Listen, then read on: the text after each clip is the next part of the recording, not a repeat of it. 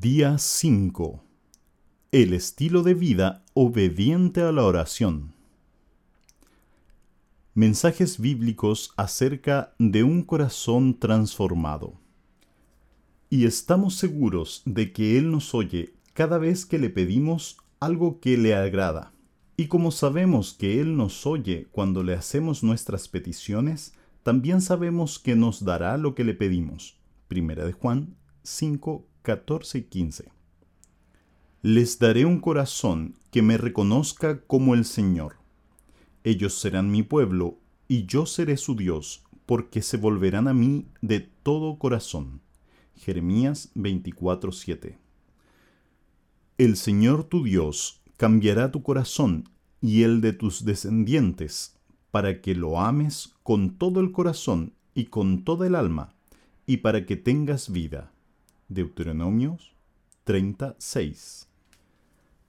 Les daré un corazón nuevo, y pondré un espíritu nuevo dentro de ustedes. Les quitaré ese terco corazón de piedra, y les daré un corazón tierno y receptivo. Ezequiel 36:26.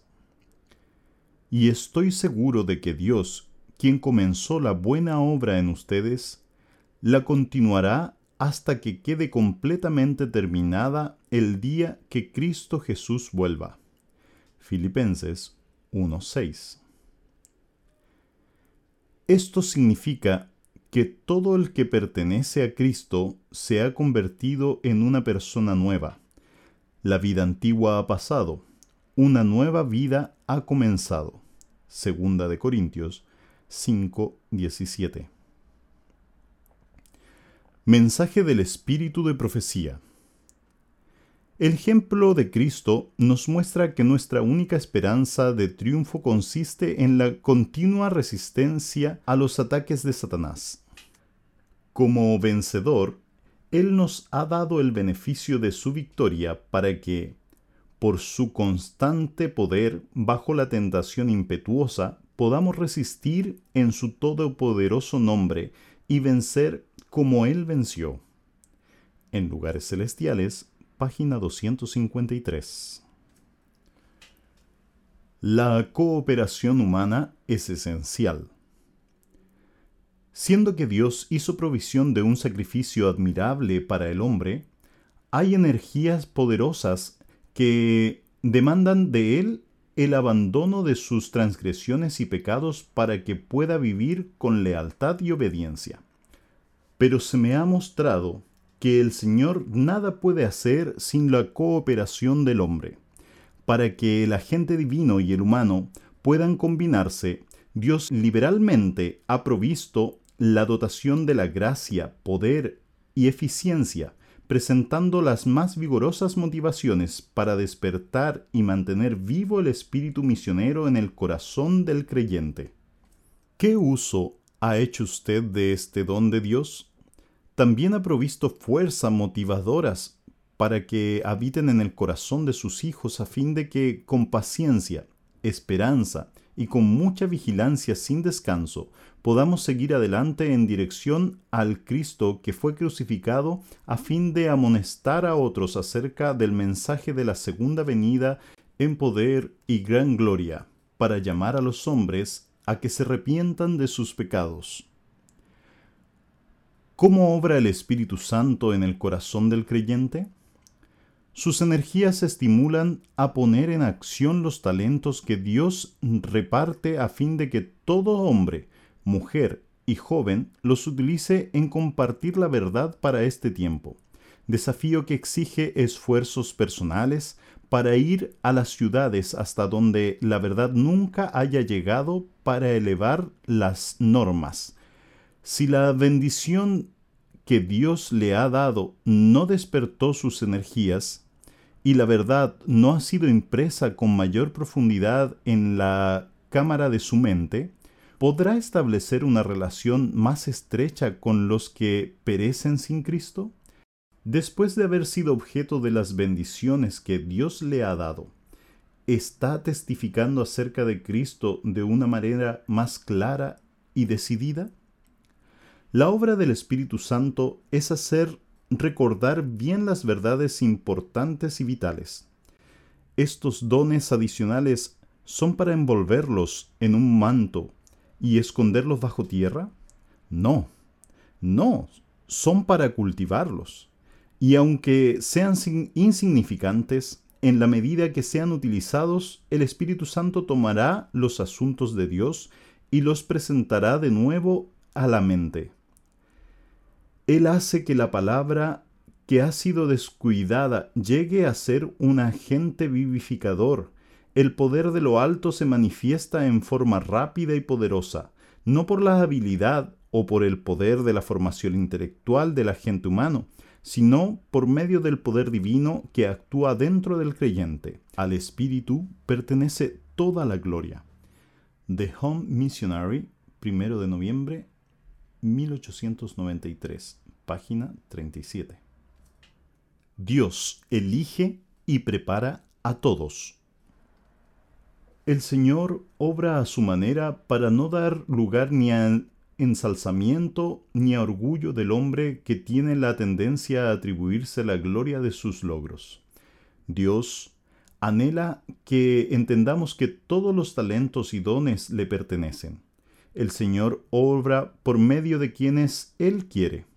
Toma a los que serán sus mensajeros, no los consulta acerca de sus preferencias respecto a la clase de persona y al modo en que les gustaría recibir el mensaje de Dios. Se valdrá de los que estén dispuestos a ser usados por Él. Quiere utilizar a hombres inteligentes, simples, que se dejen moldear y preparar, y que adapten el testimonio de acuerdo a sus órdenes. Los hombres encumbrados o inferiores, educados o ignorantes, harían mejor en permitir que el Señor conduzca el arca de su vida. La obra del ser humano consiste en obedecer la voz de Dios. Hay mucha gente que perece por falta del pan de la vida y que está sedienta del agua de la salvación. Hay de aquel que, por lo que dice o escribe, aparta a otro para llevarlo por un camino equivocado. El Espíritu de Dios insta al hombre y le presenta su obligación moral de amarlo y de servirle con todo su corazón, poder, fuerza y mente, y a querer a su prójimo como a sí mismo. El Espíritu Santo actúa sobre el yo para que sea consciente del poder de Dios, a fin de despertar cada facultad espiritual para una acción concertada. Recibiréis poder, página 174. Mensaje del pastor Mark Finlay. Nosotros no tenemos poder, pero Él es todopoderoso. Los mensajes de los tres ángeles son un llamado a la vida de obediencia. El mensaje del primer ángel declara, teman a Dios, denle gloria a Él, porque ha llegado el tiempo en que ocupe su lugar como juez. Apocalipsis 14:7 el Nuevo Testamento fue escrito en griego y la palabra temer usada en este texto también puede traducirse como respeto, reverencia u honor. Es una actitud de lealtad a Dios, el deseo de ser obediente a su voluntad. El hombre sabio lo dice de esta manera. La conclusión, cuando todo se ha oído, es esta. Teme a Dios y guarda sus mandamientos, porque esto concierne a toda persona. Porque Dios traerá toda obra a juicio, junto con todo lo oculto, sea bueno o sea malo. Eclesiastés 12, 13, 14. Cuando pensamos en guardar los mandamientos de Dios, es muy fácil reflejar nuestra debilidad, nuestra fragilidad y nuestra incapacidad para hacer lo que deseamos en lo profundo de nuestra alma. Muy a menudo deseamos hacer las cosas bien, pero no logramos encontrar la fuerza para llevar a cabo esos deseos. Junto al pastor Pablo, debemos reconocer, realmente no me entiendo a mí mismo, porque quiero hacer lo que es correcto, pero no lo hago. En cambio, hago lo que odio. Romanos 7:15. ¿Cuál fue la solución del apóstol a este dilema? Al final del capítulo, él pregunta, ¿quién me librará de esta vida dominada por el pecado y la muerte? Y responde con este argumento de afirmación positivo. Gracias a Dios, la respuesta está en Jesucristo nuestro Señor. Romanos 7, 24 25. Hay una solución al problema de fallar, arrepentirse y fallar otra vez constantemente. Pablo dice que es Jesucristo nuestro Señor. Nosotros somos débiles, pero Él es fuerte. Nosotros somos frágiles, pero Él es todopoderoso. Nosotros no tenemos poder, pero Él es omnipotente. Nosotros somos incapaces, pero Él es capaz de todo. Clamar por su victoria. Podemos sobreponernos en la vida cristiana cuando nos enfocamos en el poder de Cristo y no en nuestras debilidades. Al entrar en la oración, clamemos por la promesa de 1 de Juan 5, 14 y 15, y estamos seguros de que Él nos oye cada vez que le pedimos algo que le agrada. Y como sabemos que Él nos oye cuando le hacemos nuestras peticiones, también sabemos que nos dará lo que le pedimos. Si reclamamos esta promesa por la fe, Jesús hará cosas maravillosas y nos dará la fuerza para vivir una vida piadosa mientras nos preparamos para su pronto regreso. Momentos de oración. Dedica los próximos minutos a orar mientras el Espíritu Santo te guía.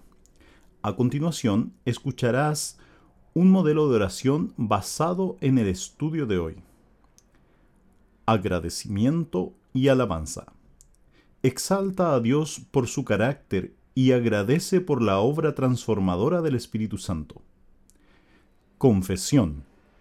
Reconoce tu necesidad de ser obediente a la ley de Dios. Orar con la palabra. La conclusión, cuando todo se ha oído, es esta. Teme a Dios y guarda sus mandamientos, porque esto concierne a toda persona, porque Dios traerá toda obra a juicio, junto con todo lo oculto, sea bueno o sea malo. Eclesiastés 12, 13 y 14. Teme a Dios, Señor. Quedo maravillado por tu majestad, te adoro y deseo honrarte con mi vida guarda sus mandamientos. Deseo hacer tu voluntad y ser fiel a ti. Todo lo oculto, sea bueno o sea malo. Padre, tu juicio amoroso es mi oportunidad de salvación. Intercesión. Ora por los motivos de oración de hoy y por las necesidades de la Iglesia Adventista en todo el mundo. Pedidos personales. Presenta a Dios tus pedidos de salud, familia, finanzas, etc.